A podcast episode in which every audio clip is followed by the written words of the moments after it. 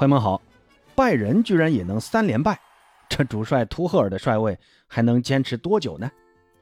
在今天凌晨德甲第二十二轮拜仁客场挑战波鸿队的比赛中，穆夏拉在上半场第十四分钟啊，快速打进一球，帮助拜仁取得领先。但是取得领先之后啊，拜仁的球员似乎一下子就不会踢球了一样，接连被波鸿队呃利用一次反击，还有一次角球机会。在六分钟内是连进两球，二比一逆转了比分。那到了下半场，拜仁的中卫于帕梅卡诺在禁区内争抢头球时啊，有这个架肘击打对方球员的一个行为，被裁判果断判罚点球，并且出示第二张黄牌，两黄变一红，将于帕梅卡诺给罚出场了。那接下来的时间呢？呃，拜仁不得不是实打十一。那这张红牌已经是于帕梅卡诺在连续两场比赛中吃到红牌，在上周中的欧冠对阵拉齐奥的比赛中，拜仁是零比一输给了拉齐奥，而那场比赛正是于帕梅卡诺的鲁莽犯规被直红罚下，同样送给对手一个点球。当时拉齐奥的伊莫比莱主罚命中，拜仁可谓说是连续两场比赛啊，都是因为于帕梅卡诺的。鲁莽犯规而遭受重大挫折。那虽然这场比赛随后凯恩在比赛快结束的时候，呃，打进过一球，但最终还是无力回天啊！拜仁在客场二比三输给了波鸿队，吃到了各项赛事的三连败。那赛后主帅图赫尔啊，也是遭到了拜仁球迷还有媒体的口诛笔伐，认为拜仁应该立刻炒掉图赫尔。那今天这期节目呢，咱们就来聊一聊这场比赛。以及拜仁该不该立刻炒掉图赫尔？先来看一看这场比赛啊，呃，这场比赛呢，我是没有看直播，嗯，我今天白天中午的时候啊看的这个回放，还是用倍速看的啊。比赛过程大致看了一下，所以说这个过程我就不说了，只是来说一说简单的一些感受啊。我呢是有几个看不懂啊，第一个看不懂，我觉得就是看不懂拜仁现在的这个进攻战术。波鸿队啊，可谓是最近这几个赛季拜仁最喜欢的一个对手了。过去的这几个赛季呢，波鸿队对阵拜仁，都曾经有过零比七惨败的这种经历。你看首回合就是在拜仁的主场被拜仁七比零砍瓜切菜给拿下的。凯恩在那场比赛中还上演了帽子戏法和助攻梅开二度。但是呢，才半个赛季不到啊，时过境迁，这场面对自己最喜欢的一个对手。拜仁这些球员并没有展现出德甲一哥的霸气，波鸿球员全场啊在拜仁球员身上拿下了二十八次抢断。你看扳平的第一个进球啊，就是来自于后场抢断穆夏拉的一个持球突破之后发动的一个快速反击。那这种频繁的被断球啊，也打乱了拜仁的这个进攻和防守的节奏。虽然这场比赛拜仁制造机会的能力，呃还是很强的。在穆夏拉进球之后呢，嗯，应该是第十九分钟，他还有一次给凯恩的一个妙传，制造了凯恩的一个单刀机会。但是凯恩面对这么好的机会啊，居然给打飞了。当时我觉得他完全可以再多调整一下再射门的，或者说，呃，你也可以传给另外一侧的队友，那这个单刀机会啊，就很有可能会转化为进球的。那样的话，拜仁就能在上半场早早取得二比零的领先。相信这样一个领先优势，对于后面的比赛来说将会更加的轻松，而不至于说会被对手呃连进三球啊。但是很可惜，凯恩浪费了这次绝佳机会啊。这场比赛其实拜仁是呃创造了很多这样的好机会啊。呃，我看了一下数据统计啊，总共是制造了五次的绝佳机会。但是拜仁只抓住了其中的一次，而浪费了另外四次绝佳机会。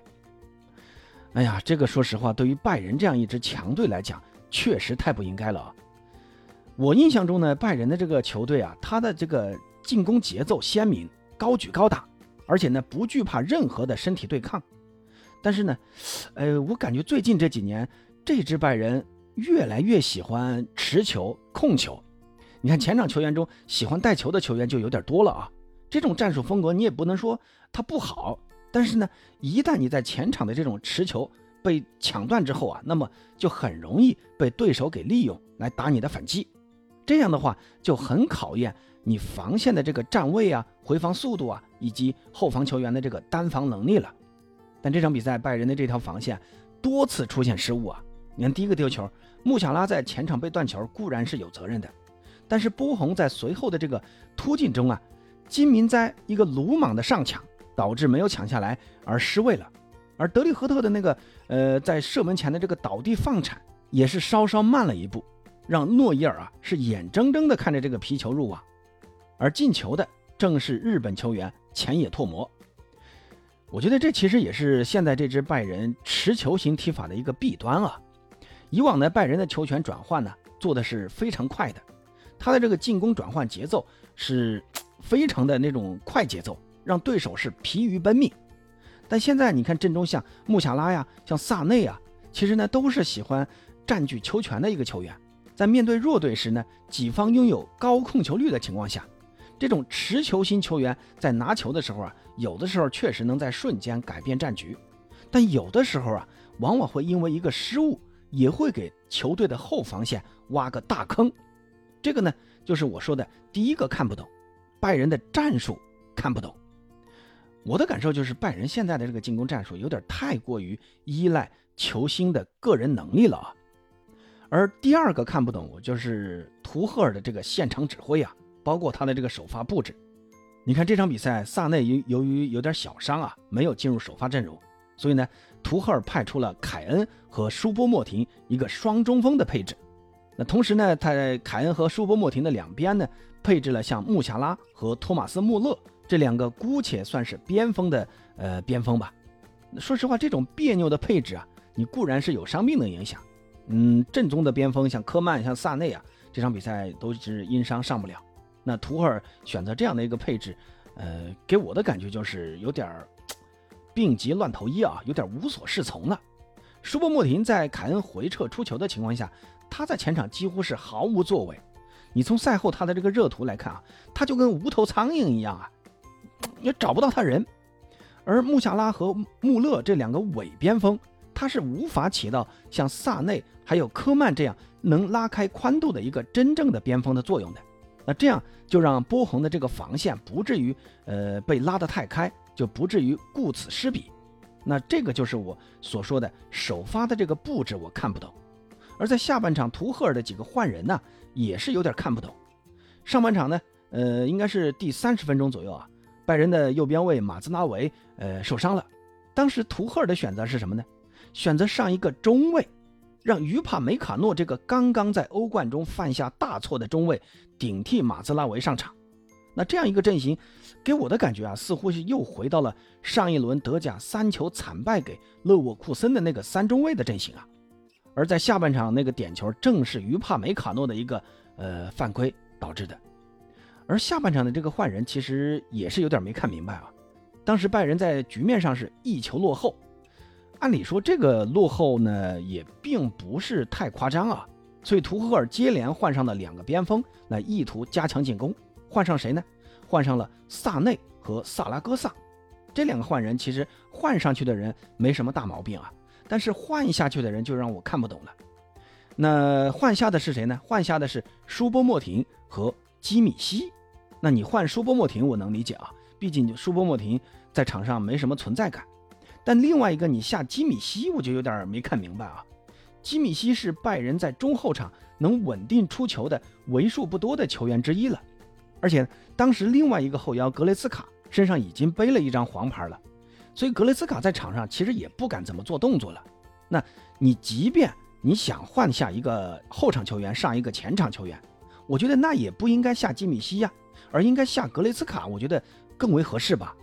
所以这个换人呢，也导致了基米希在下场之后啊，非常的愤怒啊，甚至在场边还跟助理教练差点爆发了肢体冲突。其实啊，此前一直就传图赫尔看不上基米希，一直想让拜仁再引进一个后腰来顶替基米希。